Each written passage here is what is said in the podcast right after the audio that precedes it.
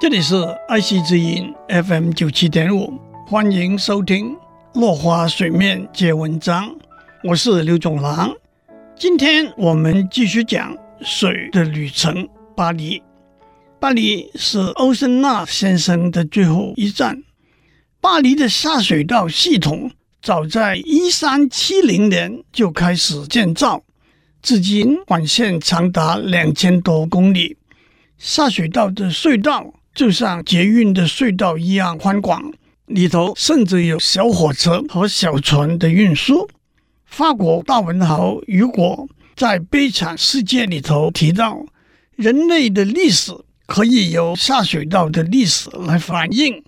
巴黎底下有另外一个巴黎，一个下水道的巴黎，它有它的道路、它的十字路、它的广场、它的死胡同、它的动脉。它的循环，它是没有人形的淤泥。水是生活中不可或缺的必需品，应该由公营机构还是私人公司负责供应，是一个复杂的技术、经济和政治问题。决策的标准应该是品质、价格和服务。一般人相信私人公司的品质和服务比较好，但是价格比较高。而公营机构获得的利润属于政府或者国家，回馈给全民，谋求共同福利。不同意的人会说，公营机构往往是赔本的，还需要政府补贴，哪有利润可言？还有一种情况是，政府负担不起原始的投资，非委外办理不可。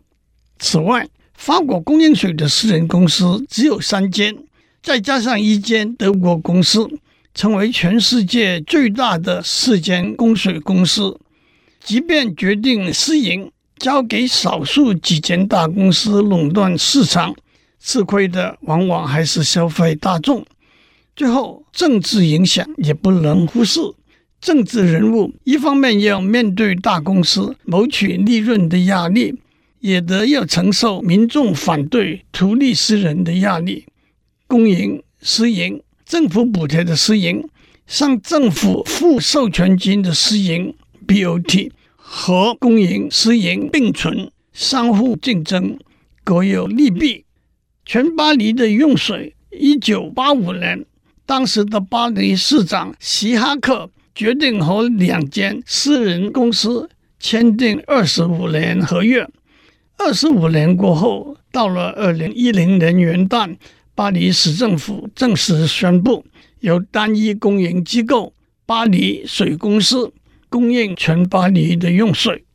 二零一零年九月，公营的巴黎水公司在公园装了全法国第一台免费饮用、无限供应气泡水的饮水机。